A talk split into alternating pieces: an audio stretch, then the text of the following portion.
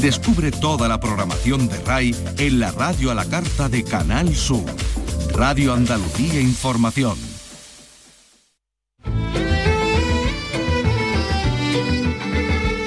Andalucía es cultura. Con Maite Chacón. Radio Andalucía Información.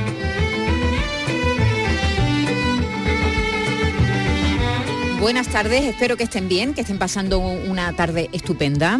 Nosotros en unos momentos vamos a hablar con los bailadores y coreógrafos Patricia Guerrero y Alfonso Losa, que mañana presentan en Torrox dentro del proyecto In Progress, que está impulsado por Flamenco Festival a través de la Fundación Concienciarte, oh, Dios mío, el Ayuntamiento de Torrox y la colaboración del Ministerio de Cultura pero yo no sé muy bien, Carlos López, buenas tardes. Hola, ¿qué tal? Buenas Eh, tardes. ¿Qué es In Progress? Cuéntame, Bueno, pues, cuéntamelo tú mejor. Es una serie de residencias, residencias artísticas.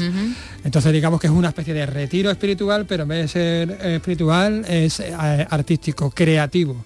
Entonces se reúnen eh, varios artistas de distintas disciplinas, de cante, baile, danza, eh, en un lugar, eh, en una casa, digamos, en una especie de chalet que está en la Sí, Sierra a- de Torro. a- alejado del mundanal ruido. alejados totalmente del mundo del ruido y ahí van desarrollando sus procesos creativos, su- sus proyectos, ¿no? sus distintos proyectos.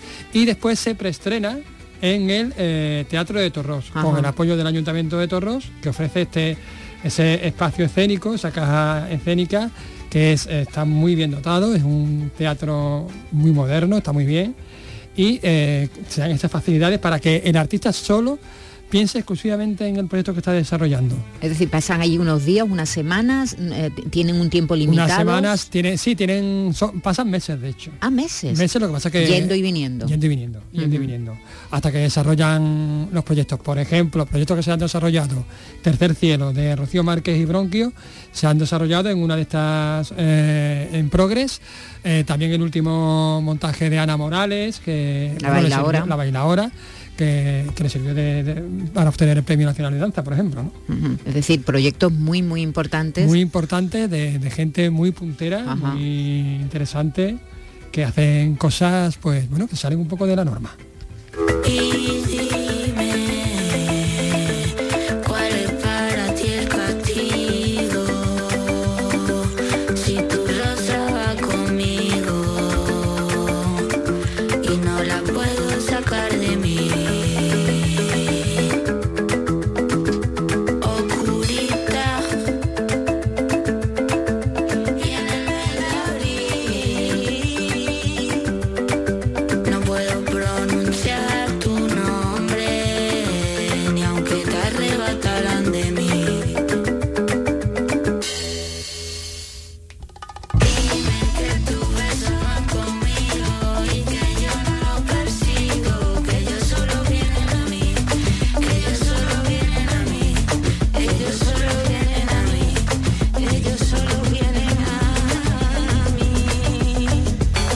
Maravilla. Qué bonito, ¿eh? Este, este trabajo es impresionante, ¿verdad? Esto es un qué, mezcla, esto qué mezcla. Rocío Márquez con Bronquio. Qué maravilla. qué- Esos verdiales, ese... Todo, hay, todo. hay un tema, el penúltimo, el corte más limpio, que, que te lleva a Berlín, al tecno de Berlín, y, es- y- y está todo hecho con, con taconeo de... un trabajo que nació precisamente en este en esta especie de bueno de encuentro con, con artistas de, de- de aislamiento verdad para que ellos crean. In progress. Enseguida vamos a hablar con Patricia Guerrero y con Alfonso Losa pero hoy tenemos una entrevista. Vicky Román buenas tardes. Hola, buenas tardes. una entrevista muy interesante. Muy interesante porque no puede dejar de serlo todo lo que nos cuenta después de más de 20 años de, de- de silencio prácticamente. Eh, María Asunción Mateo, eh, viuda de- del poeta de- del puerto Rafael Alberti, eh, que ha roto ese, ese silencio y que eh, en el afán de que no quedara eh, el poeta como un hombre manipulado al final de, su vida, pues responde, responde con nombre y apellido, bueno, a, quienes en su momento, pues, mm, eh, como dice ella, ¿no? La, vilipendiaron y, y fue, la convirtieron en el objetivo de, de todos los ataques, ¿no? Y de, bueno, de un montón de y de descalificaciones y de algunas informaciones que ella puntualiza y, y desmiente, ¿no? O sea que mm, es un, un- un Una libro- charla muy interesante, charla y un muy libro interesante muy interesante. Que, ha publicado, como decía, la, la editorial Berenice, que ella escribió, eh, completó hace un par de años allí en Hora Marítima, la casa que compartieron el poeta y, y ella en el puerto. Ella es ahora mismo la directora de la Fundación Rafael Alberti, fue su esposa y, y, bueno, se conocieron cuando ella apenas tenía, no llegaba a 40 años y el poeta ya tenía 80, ¿verdad? Y se conocieron de la manera bastante casual, porque Sí, un- ella iba un homenaje a, A- a Machado, Machado. aquí en Andalucía, en Baeza, ¿no? donde dio clases en el instituto, eh, el sevillano, y buscando conocer a, a Damaso Alonso, pues se encontró con, con Rafael Alberti. Bueno, y eso es el comienzo ¿no? de, de la historia. Mi vida con Alberti, mm, editada por Berenice. Enseguida vamos a oír la conversación tan interesante que ha tenido Vicky con su autora, con María Asunción Mateo.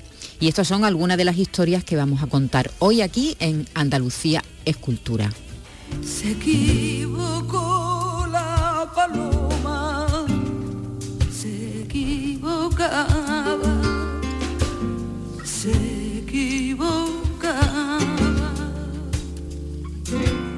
Ir al norte fue al sur, creyó que el trigo era agua, se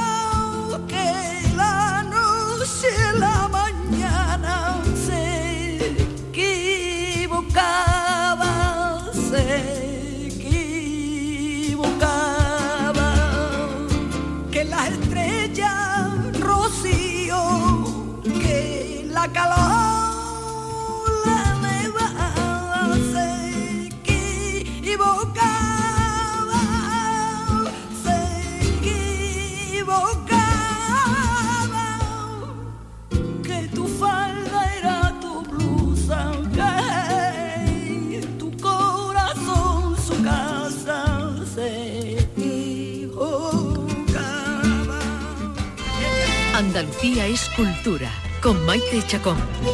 Radio Andalucía Información.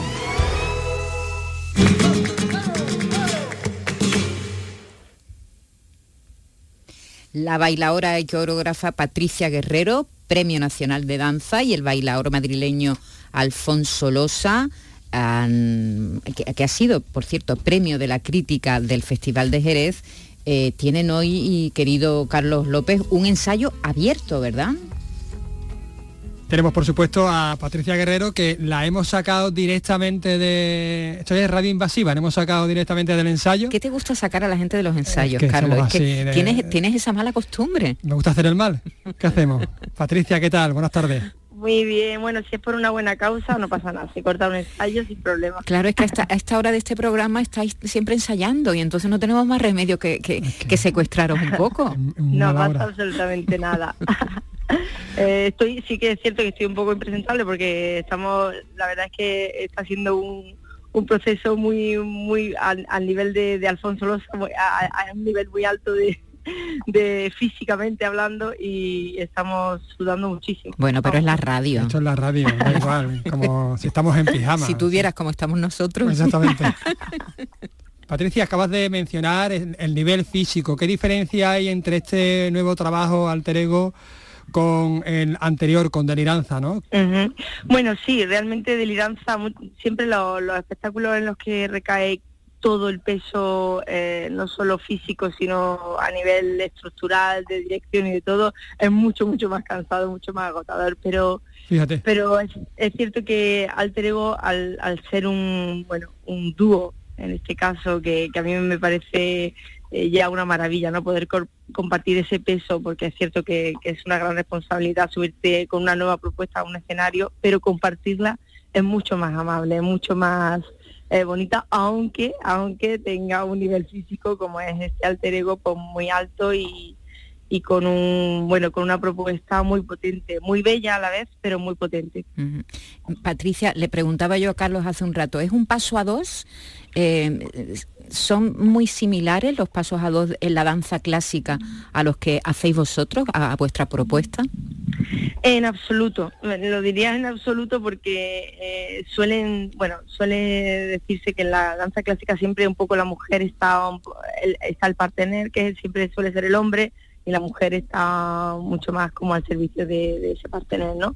En este caso es un dúo completamente eh, casi igualitario, digámoslo así, hemos intentado que, que, eso esté muy presente, es decir, eh, es un encuentro de dos eh, eh, identidades, de dos personalidades que tienen en común la danza y que tienen en común ese alter ego que se encuentra en el escenario, ¿no?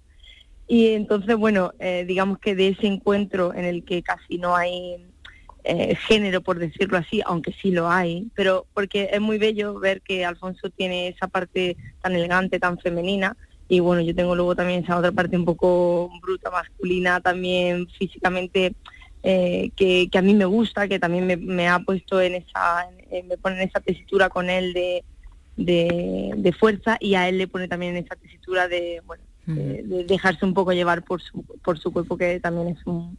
Ha sido, ha sido un proceso muy bonito, muy interesante para las dos también. Pues fíjate que me, que me cuesta verte a ti en, en- ahí, en lo que tú me dices de...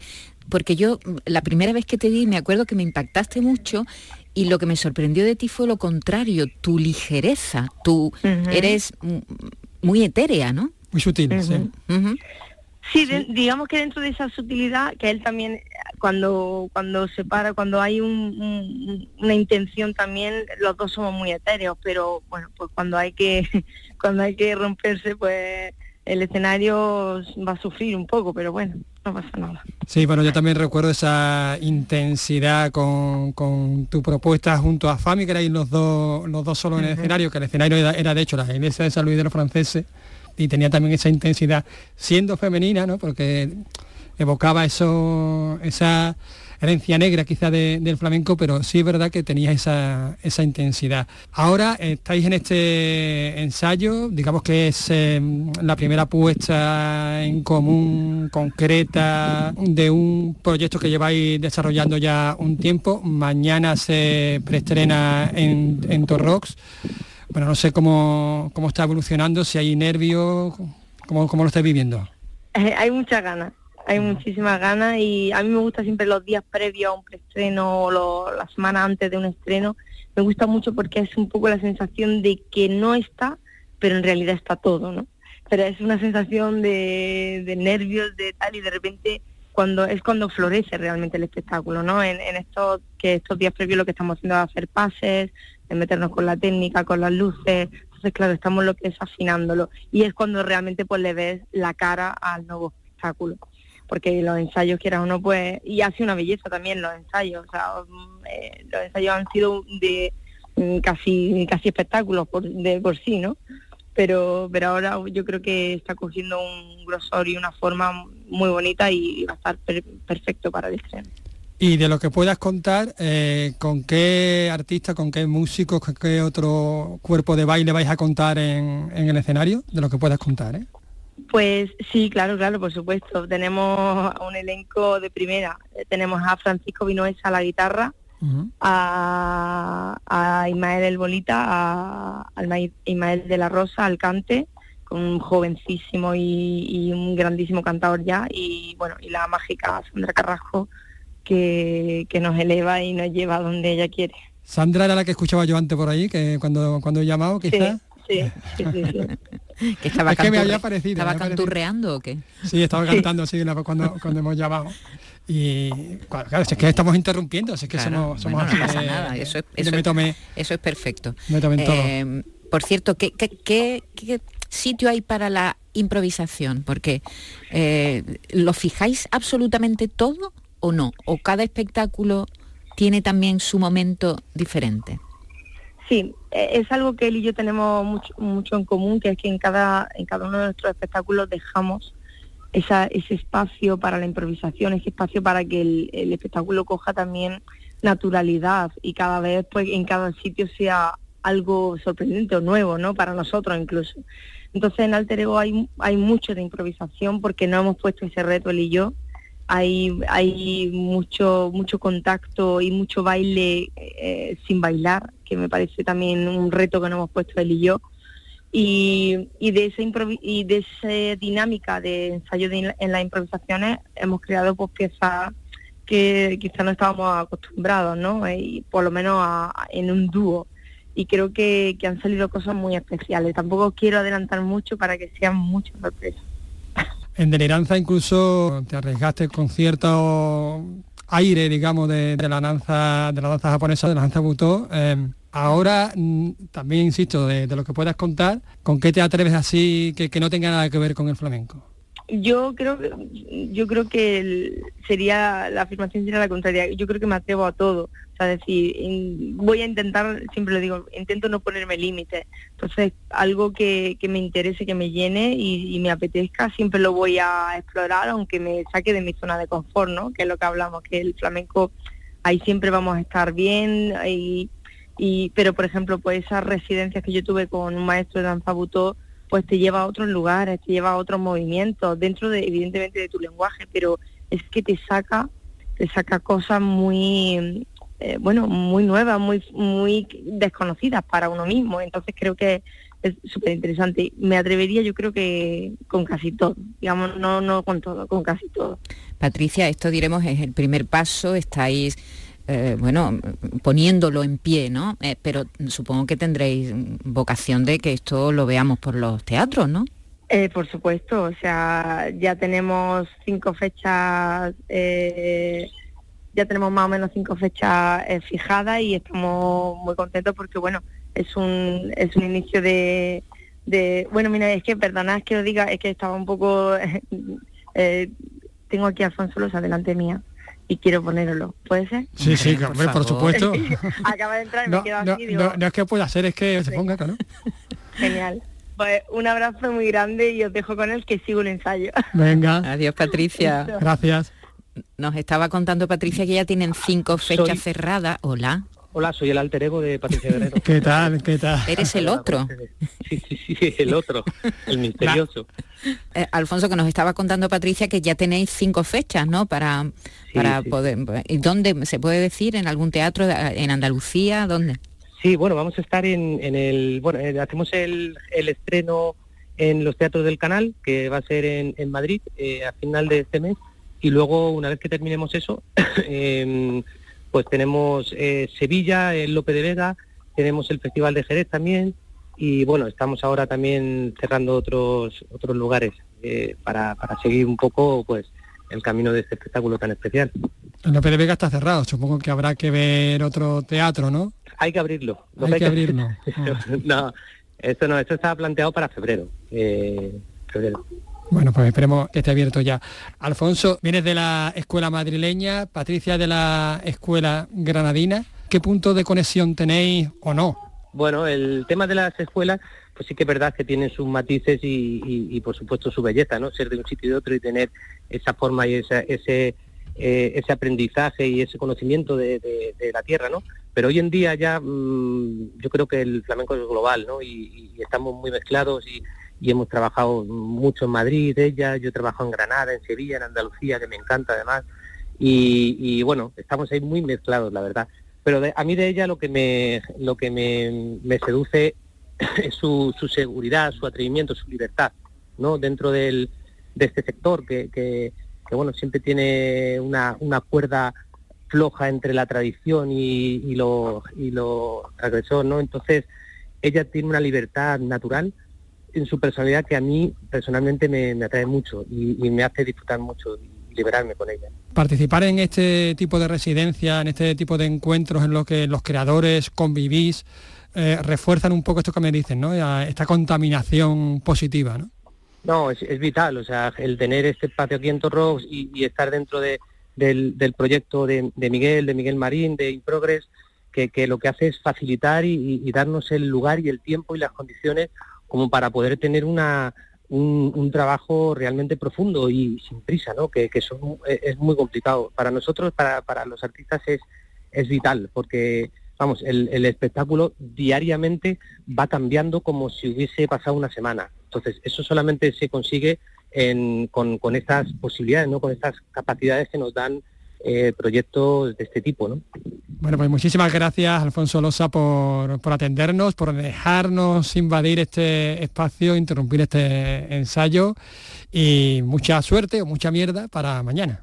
Gracias a vosotros porque, porque no estáis interrumpiendo, estáis siendo partícipes de- del arte y dándole visibilidad y para nosotros eso es muy importante también. Así que muchísimas gracias y lo daremos todo mañana aquí en Torros. Y vamos a hablar también, por supuesto, con Miguel Marín, que es el cerebro que está ah, detrás de, de todo, de todo esto. ¿Qué tal, Miguel? Hola, muy buenas. Pues aquí entusiasmadito de viendo el ensayo que, que nos tiene preparado aquí, nos están haciendo Patricia y, y Alfonso para mañana. Bueno, una nueva edición de las residencias In Progress eh, que tiene también una pintaza este año. Ah, pues imagínate, digo, este, este inicio que, que estamos, eh, que, se está cociendo aquí para mañana, ya va a ser, eh, bueno, pues algo que, que creo que va a marcar una, una tónica importante para, para el programa. En anteriores ediciones, bueno, pues habéis tenido eh, el espectáculo de Ana Morales, por ejemplo, que fue Premio Nacional de Danza, Rocío Márquez y Bronquio, que llevan cosechando premios y buenas críticas desde que editaron Tercer Cielo. Supongo que Alter Ego será otra muesca más en esta lista particular de éxitos de, de Improgress. eso esperamos, ¿no? Como que, que, que este programa sirva para que bueno, los artistas se puedan encontrar y puedan, puedan crear desde otro, desde otro espacio. Creo que es la clave, ¿no? El, el poder eh, dedicar tiempo a encontrarse, a, conocerse, a trabajar juntos, a desarrollar un vocabulario nuevo y, es lo que, lo que, bueno, también antes hablaba con Patricia y resaltaba de la experiencia, el poder estar aquí parece como que se para el tiempo, ¿no? Que, que tienes, eh, eh, es como una inmersión en el proyecto y esto lo que lo permite, bueno, pues el poder estar un poco retirado y, y dedicar, bueno, con el, con el tiempo y, y- y, bueno, y un, un entorno agradable, ¿no? Para poder trabajar. Eso me comentaba también Alfonso, ¿no? Hace un momento, Miguel, que bueno, que gracias a este, a este tipo de residencia, a este tipo de, de oportunidad, pues eh, se, se- eh, se llega más lejos en la, en la creación artística, ¿no? Se llega a lugares que igual pues no se hubiese llegado de otra manera, ¿no? Sí, esto lo, lo, lo hablaba también con, con Fran Vinuesa, el, el compositor que está haciendo la música, que, que, bueno, que el tiempo, no solamente que el tiempo cunde el doble, sino que es cierto que puede llegar a espacios que solamente te lo permite cuando estás en una inversión profunda en el proyecto. Y a veces no es fácil tocar, eh, tocar ese, ese punto de una forma eh, cotidiana, ¿no? Entonces, bueno, pues eh, yo puedo decirte que estoy muy muy feliz, ¿no? De que, que al final pues esta, esta idea, que era solamente una idea y que no sabes nunca cuando tienes una idea si va, si va a funcionar y va a dar los frutos que, que tú imaginas, pues que esté haciendo así, que esté siendo de una gran utilidad para los artistas y para lo que están creando, que sea, bueno, pues que se acerca a lo que ellos quieren contar en, y lo que tienen en su imaginario. Bueno, Miguel, estamos hablando de este proyecto, pero no es el único de estas residencias in progress de esta edición 2023. Sí, efectivamente. Y bueno, tenemos este año compañías que vienen también de otros sitios de España, por ejemplo de Barcelona. Viene eh, la compañía Laboratoria, que es una compañía eh, de solo mujeres que tienen una visión muy feminista. Van a presentar aquí su nuevo espectáculo. Y mm, Carmen Muñoz, igualmente, con una visión muy vanguardista del, del flamenco, que aunque ella es de Granada, también está en Barcelona. Y nuestra garitana Rosario Toledo, que va a ser la, la artista que va a clausurar esta, esta temporada de, de- de residencia artística aquí en Torros. Por eso se trata de que tengan la oportunidad de acercarse, de que tengan la oportunidad de, de crear sin tener nada más que en la cabeza que este proyecto y poderlo sacar adelante. Por cierto, ¿se estrena mañana a qué hora? Mañana a las 8 es el, es el preestreno aquí en, en- el Teatro Municipal de Torro. Y bueno, también eso quiero, quiero aprovechar para dar las gracias al Ayuntamiento por el cariño con el que nos ha acogido un año más y bueno, también por brindarnos este magnífico teatro, que es el- lo que permite también que esto sea posible, el que los artistas puedan probar, puedan realmente eh, testar todas las ideas para que cuando el estreno se produzca ya el espectáculo esté consolidado y, y- y- y vaya ya en su máxima expresión. Claro, porque sin, es- el sin apoyo de las instituciones, de las instituciones públicas, en este caso del Ayuntamiento de Torros, pues, pues esto no, se- no sería posible. No, no sería posible y bueno, pues eh, realmente agradezco su, bueno, pues su visión, ¿no? Visión también de, de acoger estos proyectos de investigación que, que, mm, bueno, pues que están dando este resultado también, pues esta, esta visibilidad a Torros. Pues muchísimas gracias, Miguel Marín. Gracias, Carlos. Gracias por un año más, por bueno, por, por tenernos el año pasado pudiste venir. eh, a ver si la próxima puede estar también aquí A- con nosotros. A ver, a ver, a ver, que tengo muchísimas ganas. Venga, muchas gracias. Desaparecidos. El programa de referencia en la radio que da voz a las necesidades de los familiares de personas desaparecidas. Si ya nos seguías en Canal Sur Podcast, ahora estamos en la radio a la carta de Canal Sur, con información sobre investigaciones, testimonios y el seguimiento informativo de desapariciones actuales y antiguos casos para evitar el olvido. Desaparecidos. Presentado por Patricia Torres, los jueves desde las 11 de la noche en Radio Andalucía Información.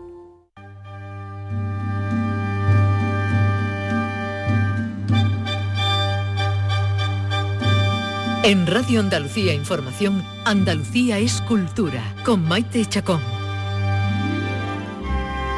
En Málaga, la segunda campaña de excavación en el yacimiento fenicio de Cerro del Villar, que es uno de los asentamientos mejor conservados del Mediterráneo, ha concluido hoy con importantes hallazgos científicos. Se han encontrado en muy buen estado de conservación edificios y vestigios de la ciudad fenicia malagueña del siglo VIII antes de Cristo. Nos lo cuenta María Ibáñez.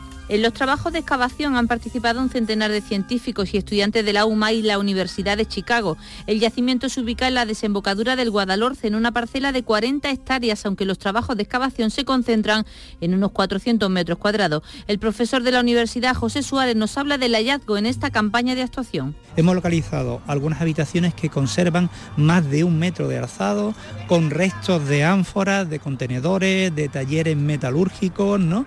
Que eh, se completan con la presencia de algunos espacios, posiblemente de carácter ritual, de carácter simbólico, en algunas de las zonas que podrían estar más próximas al ámbito portuario. Era una ciudad fenicia en toda regla, eh, amplia, organizada por grandes calles, con manzanas y con una actividad muy importante. De momento la ciudadanía deberá esperar para contemplar los hallazgos. Gema del Corral es la delegada de Cultura en Málaga. Imaginaos qué nivel de fragilidad estamos, estamos planteando. Eso, dejarlo al aire libre es complicado, eso desde luego no se valora y generar un complejo aquí que pusiera en valor todo esto, pues solamente lo podremos analizar en su magnitud cuando se hayan finalizado todas las campañas de investigación y sepamos qué es lo que tenemos y en qué condiciones está. Es la primera vez que además aparecen restos romanos en el entorno. Se han encontrado una factoría de salazones de esa época. El yacimiento en el que se trabaja fue descubierto en 1965.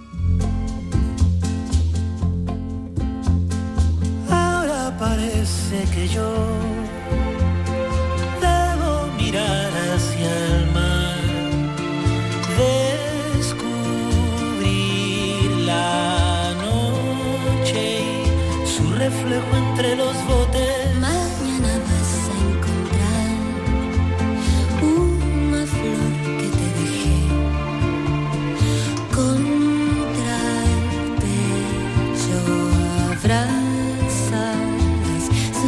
Fuego y en una danza sutil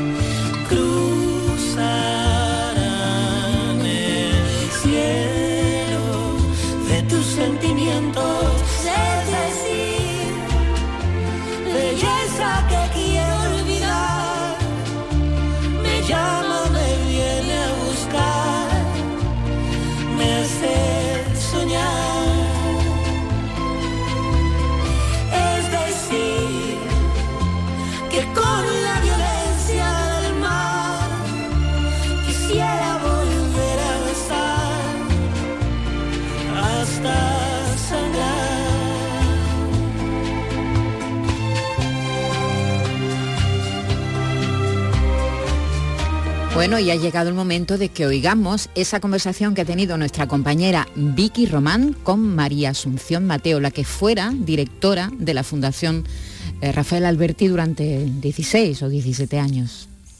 María Asunción Mateo, ¿qué tal? Muy buenas tardes. Hola, buenas tardes. Muy bien, un poquito con la voz tomada, pero es normal, porque nunca había hecho tantas entrevistas en mi vida. y ahora es un no parar, ¿no? Sí, sí, es algo fantástico, pero también algo que, que me desborda, la verdad. Bueno, después de, de tantos años de, de silencio, de, de no querer escribir un libro de viudas, que es como lo llamaba Carmen Balcells, pues llega este libro casi, casi como una petición de- del propio Alberti, porque la idea de llevarlo a cabo vino literalmente a la cabeza, ¿no? El impulso llegó desde la altura de una estantería, como, se cuenta al inicio, ¿no? Sí, parece muy literario, pero no es ninguna invención literaria, es, es real. De hecho, en el libro yo publico la nota de Rafael, ¿no? En donde me pide que escriba lo que quiera, como quiera, pero esperando que lo que quiera sea bello y grato para los dos, me dice. O sea que sí, sí, o sea, yo creo que fue una, una llamada de atención de Rafael, porque él me ponía ahí como fecha límite hasta el año 15. Y claro, esto lo empecé el año 21, cuando me cayó la carpeta en la cabeza y entonces pensé, Rafael, no te he hecho caso, perdona, y me fui corriendo, pero corriendo, de verdad, a buscar el ordenador y me puse a escribir el 2 o 3 de... de eh, de junio y acabé en octubre. O sea, no, yo creo que no me moví, no sé, para lo justo, casi ni comía. Ahí estaba el que podríamos llamar ese ánimo y beneplácito ¿no? de, de Rafael para, para que lo hiciera de su puño y letra. Se reproduce además en estas páginas porque, bueno, ¿quién mejor que la protagonista de su larga historia de amor para contar lo, lo que fue esa relación que tanto dio que hablar a otros, ¿no? Eh, Sí, pero es algo que en el día de hoy aún sigo sin entenderlo, porque eh, si se quiere a una persona porque estés enamorada o porque tengas amistad, lo que quieres es que esa persona sea feliz. Y entonces, ¿por qué tanto escándalo ante la elección de, de una persona, de coger a la pers- escoger a esa persona para, para vivir junto a ella? Es que no lo acabo de entender y además mm, Rafael no ha sido el primero que se ha casado con alguien más joven. Picasso era mucho mayor, Jacqueline, o tenemos muchísimos ejemplos a través de, de la historia, de la cultura. Pero no sé, se sentó muy mal y, y nunca me lo han perdonado. como decimos, molestó a, a algunos como, como un pecado imperdonable que desestabilizó intereses ajenos y que, bueno, pues acabó estigmatizando ¿no? a, a- a María Asunción, como luego vamos a ver. Una historia de amor de, de 20 años a la que han seguido otras dos décadas de, de un recuerdo constante, como, como también cuentas, y, y que relatas desde el comienzo la historia, ¿no? Desde ese encuentro en Baeza, a la sombra de Machado, cuando joven y letra herida, eh, la ilusión era conocer a, a Damaso Alonso, ¿no? sí. Bueno, increíble es que cuando mm, yo buscaba la cabeza mm, tan eh, irrepetible de Damaso Alonso por allí y no la encontraba y de pronto vi aparecer una, una melena cana fantástica y dio así la vuelta y digo, anda, si es Alberti. Pero mm, no crees que me hizo demasiada ilusión porque yo quería conocer a Damaso porque en clase lo estaba explicando esos días y mis alumnos, aunque parezca que no, eh, pues estaban simpatizando con, con Damaso Alonso, porque parece que Damaso era muy árido escribiendo y todo lo contrario, era de una amenidad grandísima y era una persona maravillosa. Entonces, bueno, pues como estaba Alberti ahí, pues fuimos a, a hacer el paseo eh, que hacía Antonio Machado cuando salía del instituto, eh, fuimos a la casa donde vivía, todo así, pero mm, poco a poco ya me fui acostumbrando que tenía, tenía que ver a Rafael Alberti y no a Damaso Alonso. una joven valenciana, profesora de literatura, a la que se le cruza en el camino pues una figura clave de la literatura española, lo cual es un shock de entrada, que es como cuenta, como si Garcilaso López eh, se hubieran aparecido, ¿no? Digo, y en directo, ¿no? sigue pareciendo también como muy literario. Me dicen, es que es muy cinematográfico. Y yo lo único que digo es, pero es que es todo verdad, no me he inventado nada. La vida está llena de casualidades, ¿verdad? Y entonces, pues la vida me llevó a, ir a Baeza con una amiga para el homenaje a Machado y, y ahí apareció Rafael.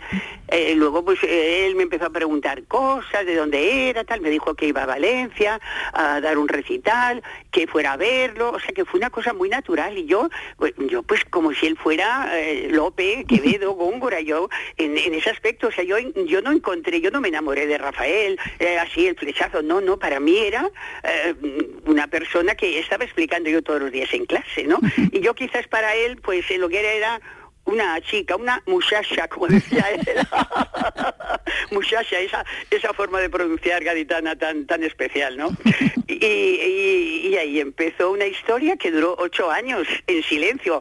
Ocho años. Si no quieres eh, que, que una relación aparezca, es que no se entera nadie. Yo en Valencia, fíjate, él en Madrid, ocho años así estuvimos hasta que nos casamos. Yo yendo a mis clases, atendiendo a mis hijos, mi familia, eh, con la normalidad más absoluta, porque yo no me podía arriesgar a tener un fotógrafo en la puerta del instituto. Eh, o sea, yo no, además, ¿yo quién era? O sea, eh, aquí la figura era Rafael, yo pues eso, una humilde profesora de un instituto. Bueno, pero a partir de ese primer contacto, eh, como os cuentas también, eh, el poeta desplegó toda su artillería lírica amorosa, sigue siendo todo un seductor. Y bueno, como dicen, ¿no? Sucedió ante la sorpresa de tantos, ¿no? Y el desdén incomprensible de algunos, ¿no? Exactamente. ¿Cómo te has leído el libro? Sí. Te lo agradezco. Qué bien, qué bonito. Parece mentira que no me reconozco. Digo, ah, solo he escrito yo, me gusta.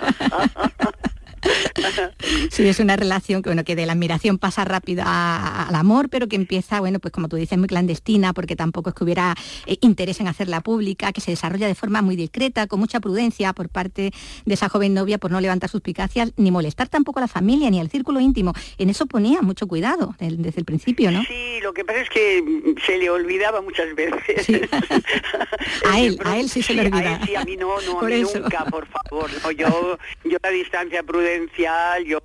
Pero él de pronto se, se le olvidaba y si te descuidabas, pues te cogía, tal, y yo me iba hacia otro lado, ¿no? Ahí siendo cobra y esquivando, ¿no? Sí, como lo que cuento del cine, ¿no? Cuando fuimos al cine. Imagínate en aquel momento que estaba Rafael todos los días en los periódicos, eh, la vuelta a España, el Cervantes, eh, con la pasionaria, en las fotos, o sea que era un escándalo ir con él por la calle. Pues y me lleva al cine y nos ponemos en la cola. Imagínate el espectáculo que significaba aquello. Toda la gente que pasaba a ver al verde ahí guardando cola para sacar dos entradas de cine, ¿no? Una cosa muy muy bonita, pero muy espontánea, porque él al fin y al cabo eh, era una persona y él se sentía normal, él no pensaba que era un genio, ¿no? Pues, eh, él era el ser más, más normal que te puedes imaginar para, para la vida cotidiana. Luego la genialidad la llevaba, claro está, pero no le gustaba presumir de ella, nunca, nunca, nunca. Para aportar más luz a esa vida luminosa llegó Altair, ¿no? que es como la llamarían sus versos, esa estrella a la que algunos no perdonaron su, su pot- su potente luz, ¿no? También se, se cuenta aquí. No sé ¿qué, qué es lo que más dolió, más rabia dio de todo lo que se dijo, lo que se hizo en aquellos años de unión o después, porque, porque el, el ataque no, no cesó, ¿no? No, el ataque, bueno, eh, primero te diré que Rafael, el, el nombre correcto es Altair, pero Rafael mm, era Altair, porque Sí. así rimaba mejor con sus versos. Él era Altair, ¿sabes? Cambió, cambió la tilde, La o sea, sin tilde. Altair. y aquello, bueno, cuando yo llegué a su vida me recibió su entorno mm, bien, bien, o sea, no, no hubo ningún ataque, pero eh, eso era por una sencilla razón, porque yo no vivía en Madrid y al día siguiente o a los dos días yo tenía que volver a Valencia y entonces ya se volvían a hacer dueños de la situación. No era un peligro. Empecé a ser un poco peligrosa cuando salía más con él, me veían más, pero realmente cuando se desencadenó, digamos, la tragedia fue cuando, cuando Rafael murió. A partir de ahí, a los 10 días, ya eh, un señor como Luis García Montero, que hoy es presidente del Instituto Cervantes, director en el mundo, ya dijo, y está por escrito en el libro, en el país y aquí en la Diputación de Cádiz, que Rafael Alberti había perdido todas sus, eh, sus facultades mentales desde que se casó conmigo y que era un pelele en mis manos, un pelele. Me parece algo tan grave, una falta de respeto pero que no tiene palabras y más pronunciada o escrita por un señor que luego va a representar la cultura española en el mundo. O sea, eh, ahora que, que está todo el lío de las feministas, de Rubiales y tal, y yo digo, y a mí no me echó nadie una mano, a mí no, nadie me ayudó, no hubo ninguna feminista, no hubo ningún periodista eh, que tuviera corazón al menos, aunque no fuera feminista, ¿no? Ningún político, no, no dejaron que me machacaran día y noche, día y noche, y siguen haciéndolo, y ahora hay un silencio total desde que ha aparecido el libro. Ahora Eso- no contestan. Eso te iba a decir, eh, que cómo se ha reaccionado con el silencio. Nada, nada, nadie, nada. Pero ¿sabes por qué? Porque si cometieron, mm, o sea, fueron muy inteligentes para intentar hacerme daño. Y yo tengo que reconocer que me hicieron daño, muchísimo daño. Pero no solo a mí, a mis hijos. Yo los he visto llorar por lo que ponían los periódicos y yo también he llorado. O sea, que eso lo han conseguido, pueden estar contentos, les doy la razón. ¿Eh? O sea que hicieron todo lo posible. Pero mm, creo que esa inteligencia maquiavélica les falló en una cosa, en dejarlo por escrito. Porque claro, si yo ahora me quejara, podrían decir, bueno, eso se lo inventa ella, eh, lo ha soñado. No, no, no, pero es que yo en el libro doy datos, digo, el día tal de tal, en la página tal del periódico tal, este señor dice, bam, bam, bam, esto. Y es todo así, o sea, no es que cuente mi verdad, yo cuento la verdad, yo cuento lo que ocurrió en ese recorrido de 20 años que estuve al lado de Rafael y por el cual, por ese camino, pues pasó gente maravillosa, eh, gente estupenda, gente normal, gente mala, malísima y ya gente que, como estos, pues que que no, no, no sé la palabra con, con qué calificarlos. Bueno, los viudos eméritos, viudos albertianos, ¿no? Como personajillos trepadores también muchas veces. Bueno, mm, identificados con nombres y apellidos, ya citabas a, a García Montero, hablas de, de Benjamín Prado, ¿no? De, eh, y dice que si creían en la viuda decrépita y que su prolongado silencio iba a ser definitivo, se estaban equivocando, ¿no? Eso es lo que yo pienso, porque eh, seguramente al estar callada tantos años, y la verdad no tengo ni 40, ni 50, ni 60, ni 70, ¿no? Tengo un- un- unos pocos más. Entonces ya pensaron, bueno, eh, eh, con esto ni contamos, o sea, es que ni se plantearon que yo seguía, seguía viva. Eh, sí, para, para encarnizarse conmigo, ya en recitales, ya en conciertos con músicos. A mí siempre me han nombrado, y siempre, siempre, ya hasta en el programa de Wyoming, creo que cuento en el libro, sale Sí, sí, un momento que Wyoming dice, uy, cuidado con la cartera, que viene la viuda de Alberti. Maravilloso, ¿no? Y es maravilloso. Es una falta de respeto tan grande, porque a mí no es que no me duela lo que han dicho acerca de mi persona, pero yo no voy a pasar a la historia de la literatura. Yo soy la persona que lo acompañó, que lo amó y que lo sigue amando, ¿no? Pero nada más, pero Rafael es autor de una obra inmortal y además universal. No es un poeta del puerto que escribía versos, no, no, no, no. Su nombre está escrito con letras de oro en la historia de la literatura. Y no puede esto quedar así, que por cuatro eh, envidiosos resentidos pase a la historia que Rafael fue ca- casi hasta maltratado por mí, ¿no? O sea, cuando fue una, vamos, no hay más que ver las fotos en el libro, qué feliz, ¿eh? O sea, Qué desgraciado se ve en casa, ¿no? Están las de la boda, de la que tanto se habló también sin saber, ¿no? Y ahí se ve, bueno, exultante, ¿no? Ese momento de la boda con las margaritas, ¿no? Son bonitas, ¿verdad? Sí, sí, con ese pelo rizado que tenía María Asunción, entonces. ese pelo, ese pelo de los 80, 90. ¿eh? Yo era así, yo era la típica, el pantaloncito vaquero, mi camisa a cuadros, los ricitos y un dos caballos rojo. Típico de la época. Sí, las fotos, esas fotos nunca las había visto nadie, nadie, nadie, nadie. Las guardé, me ofrecieron mucho dinero en las revistas de ese momento, porque eran revistas así de un poco de escándalo, interview y otras tantas y tal, pero jamás, jamás, jamás. Nosotros nunca hemos salido los periódicos, bueno, al menos yo jamás he salido eh, enseñando mi casa, el bikini en la piscina, qué tal. Yo no he hecho esas frivolidades, que respeto que las hagan los demás. Nosotros llevábamos una vida totalmente discreta, que salíamos en los periódicos, pues claro está, en cuanto Rafael salía a la calle ya era, era una noticia. Y yo salía porque mm, por motivos salir, claro. culturales, por la fundación, por el día algún libro que publicaba, ¿sabe? Pero que nosotros hemos sido mm, eh, muy discretos. Entonces nuestra boda fue a las ocho y media de la mañana y vinieron cuatro, cuatro personas. Pero era más interés mío que de Rafael, fíjate lo que te digo. Ya Rafael estaba en, en, un, en un lugar ya tan alto que ya, ya casi decía, "Pues, que digan lo que quieran, ¿no? Entonces yo tenía más prejuicios, yo era una persona pues que venía de, de, de- de otro ambiente, yo no me estaba relacionando con la gente importante como él, yo me relacionaba pues con los amigos del instituto, profesores, con, o sea, una persona eh, normal. Como, como sigo siendo ahora, pero es que me casé con Rafael Alberti y eso ya imprime carácter, claro. Bueno, esa, está, esa, está esa boda, ¿no? Que ese antes y un después, que marcaría ese antes y un después en la relación con el círculo, que luego, bueno, pues tanto del Den mostraría con, con la nueva esposa, que hasta entonces estaba tenida por, como por una más, ¿no? En la vida de, en- del poeta. Eh, bueno, todo lo que se hablaría luego de, de la herencia tan magnificada, de la polémica que se creó también con la, con la fundación, todos esos asuntos que se airearon mucho en, en la prensa, ¿no? en su momento, desde un periódico además muy, muy concreto, ¿no? Y que bueno, que como dicen, ¿no? Pues tanto daño ac- acabarían haciendo, ¿no? Sí, pero yo en el libro demuestro con documentos que esas cosas no son ciertas, ¿no? Entonces yo lo que no acabo de entender es cómo se puede tener esa capacidad de fabular ¿eh? y darle la vuelta a todo, decir que yo heredé tres mil millones de pesetas cuando Rafael no tenía nada más que su trabajo diario, escribir y dibujar y todo lo que tuvo de valor lo donó a la fundación, todo, los dibujos de Tapies, de Picasso, todo, a cambio de nada.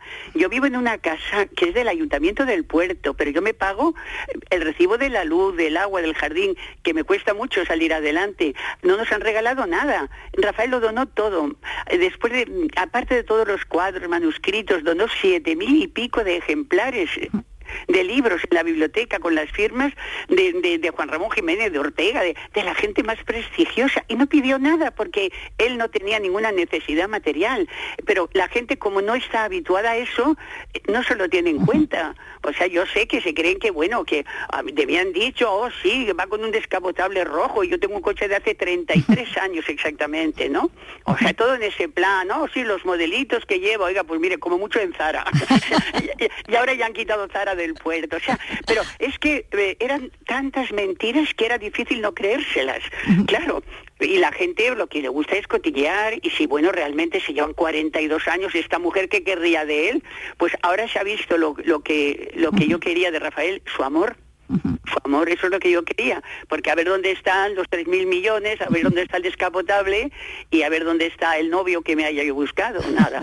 Todo eso no existe, pero no tengo que demostrar nada, yo lo he hecho porque era lo que sentía.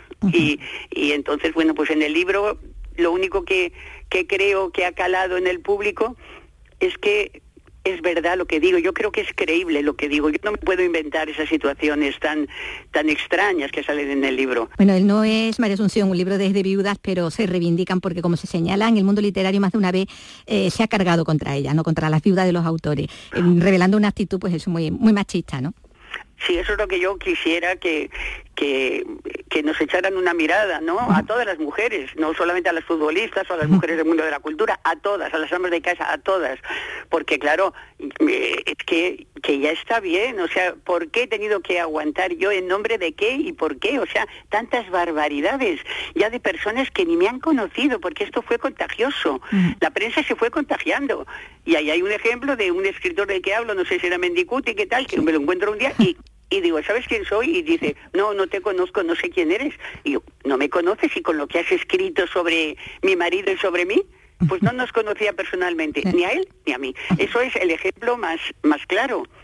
Y la gente se fue contagiando, contagiando, y sí, pues teníamos amigos y tal, que sabían que era mentira, pero, eh, pero no se dedicaron a escribir artículos, porque es que además el periódico El País no dejaba entrar nada que no fuera de estos señores.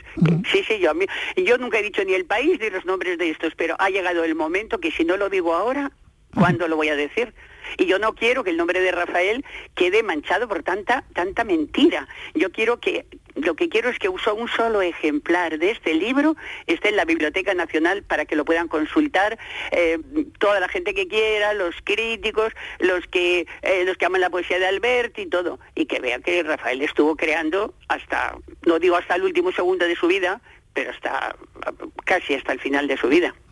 Esa es la intención que mueve este libro, Mi vida con Alberti. María Asunción, un abrazo, ha sido un placer. Un abrazo muy grande y hasta cuando quieras. Es decir, que con la violencia del mar quisiera. Bueno, con nombres, con apellidos, Vamos, nada, con no- sinceridad, ¿no? No, no se ha quedado nada dentro, se ha quedado tranquila, se puede decir, ¿no? Ha contado su experiencia, ha contado sus vivencias en este libro. Eh, documenta Eso, mucho lo que documentado cuenta. y, y, bueno, se ha quedado tranquila, tiene 80 años y tiene la libertad de decir lo que quiera, ¿verdad? Sí, sí. María Asunción Mateo ha estado con Vicky, una entrevista estupenda.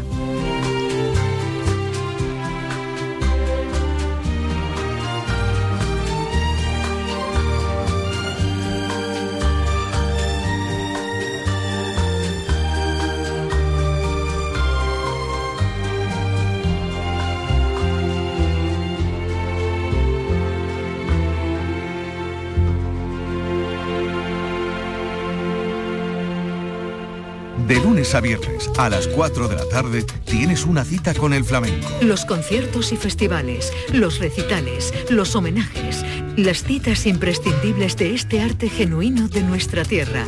La mejor selección de nuestra fonoteca. Portal Flamenco.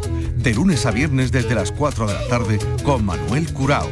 Radio Andalucía Información.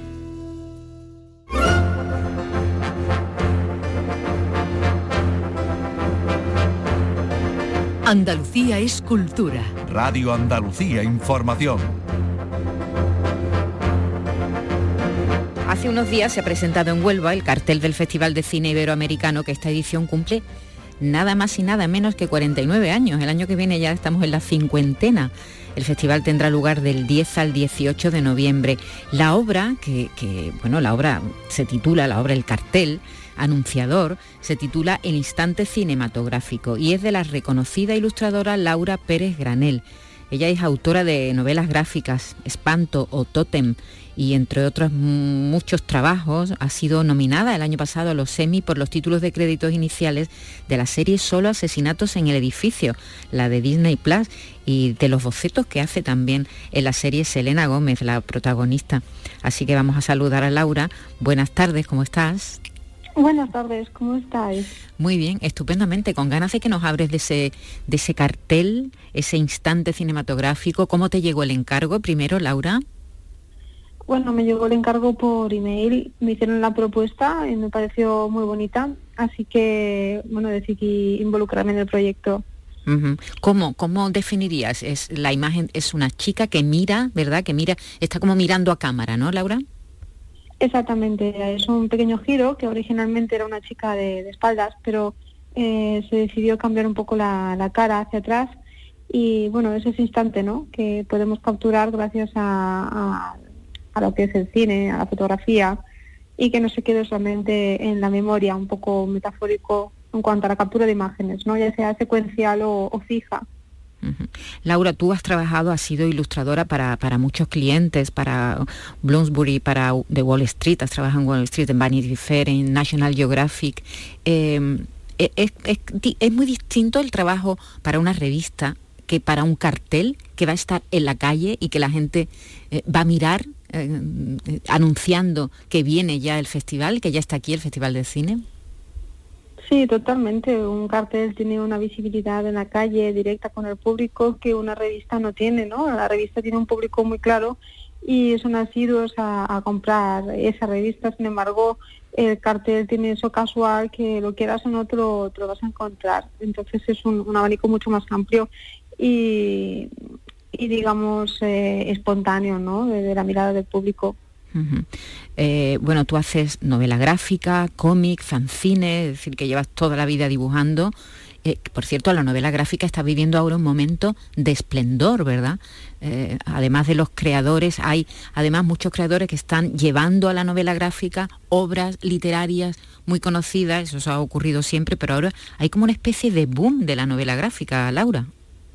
No, sin duda, y las adaptaciones de tanto que sean biográficas o historias o literatura, hay muchas adaptaciones ahora que, que bueno, que están muy bien. A mí me han pedido varias, pero no, no he podido involucrarme en algunos proyectos y, y sí, la, la novela gráfica está viviendo, está viviendo ahora un buen momento, la verdad, un momento de oro, un momento muy bonito que creo que va a permanecer y, y es muy favorable tanto para la gente que, que se nutre, que lee, y también para la gente que crea y para la gente que todavía está por crear, que siempre hay mucha gente que se está cociendo, por así decirlo, para poder animarse y contar lo que quieran contar.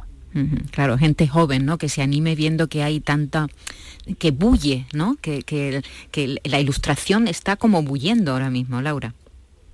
Sí, pero también eh, el fenómeno de gente joven sin duda está ahí, pero también gente de cualquier edad, ¿no? Que, que han visto que bueno que el dibujo siempre les ha gustado contar historias y se ven en cualquier edad en la situación de, de poder contar una historia, ya sea porque son guionistas y, y pueden estar con un dibujante o porque es una persona que dibuja y que nunca se había lanzado, ¿no? A, a contar historias y y sí que es verdad que ahí yo no veo diferencias de, edad porque veo compañeros y compañeras de todas las edades que, que inician su carrera también con el cómic en el momento en el que sea, ¿no?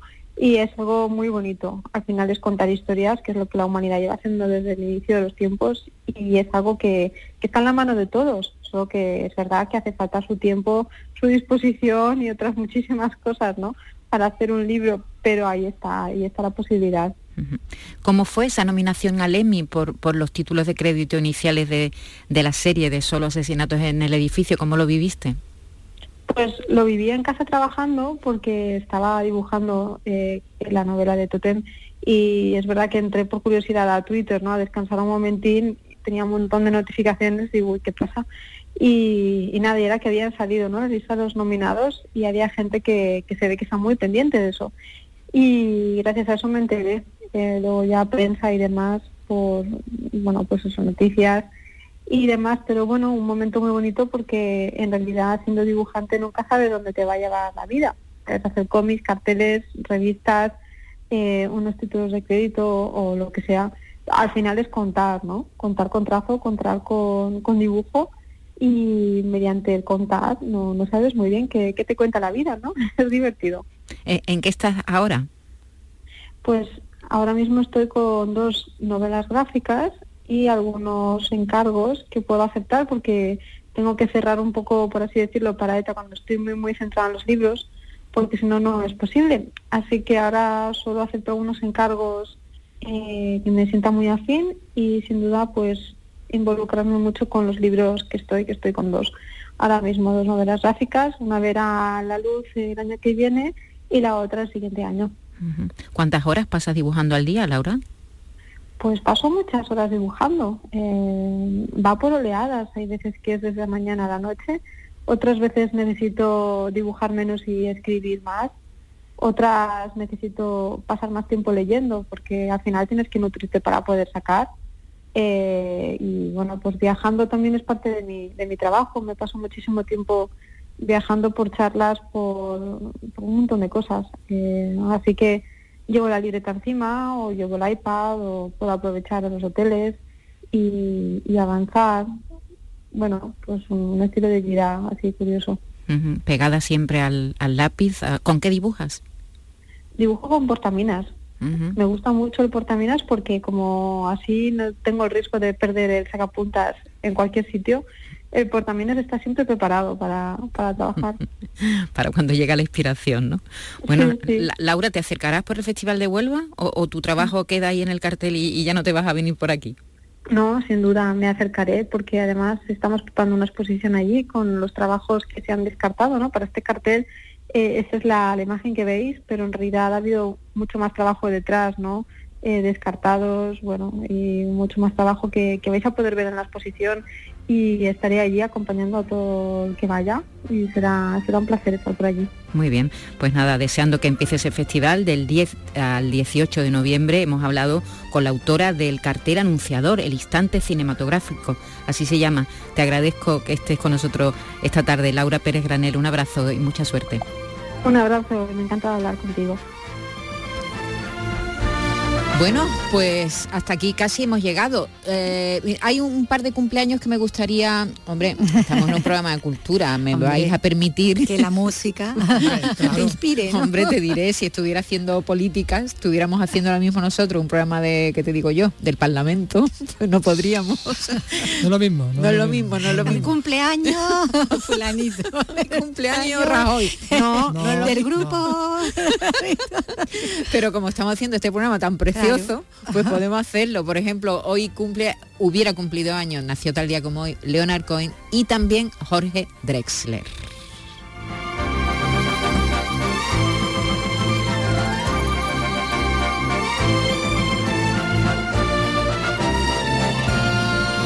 Que cumple, por cierto, 59 años, ¿eh? por si alguien tiene alguna, sí, alguna duda. mirando. Tiene 59 59, es lo que 59 cumple. años.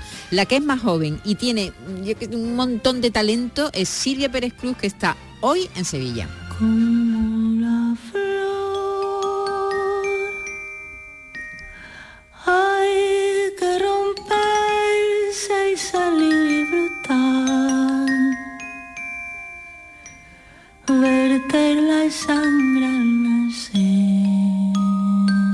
Está en el Cartuja Center City de Sevilla con su gira Toda la vida, un día. y se va a ir dentro de muy poco a Lyon y luego va a pasar por Málaga el 4 de El 4 octubre. de octubre, está todo, todo vendido en Sí, el Teatro sí, Cervantes. increíble. Ya, ya no se pueden comprar ni una entrada. Y luego va a Cádiz y luego sigue su gira esta mujer que tiene tanto talento y con la que nos vamos a despedir hoy, si os parece. Pues sí, sí. Sí, es una buena bien, elección, ¿o no, la Carlito? mejor, La la mejor. un abrazo, Carlos, muchas gracias. A ti siempre. Y Vicky, Román, un abrazo. Hasta mañana. besito, y Dani chao. Piñero también ha estado con nosotros. Un abrazo a todos, que lo paséis bien, que paséis buena tarde. Adiós.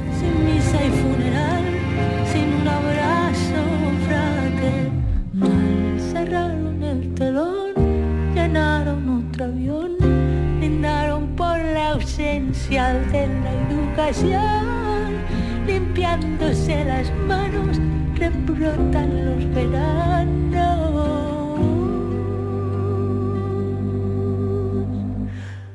Más que aquel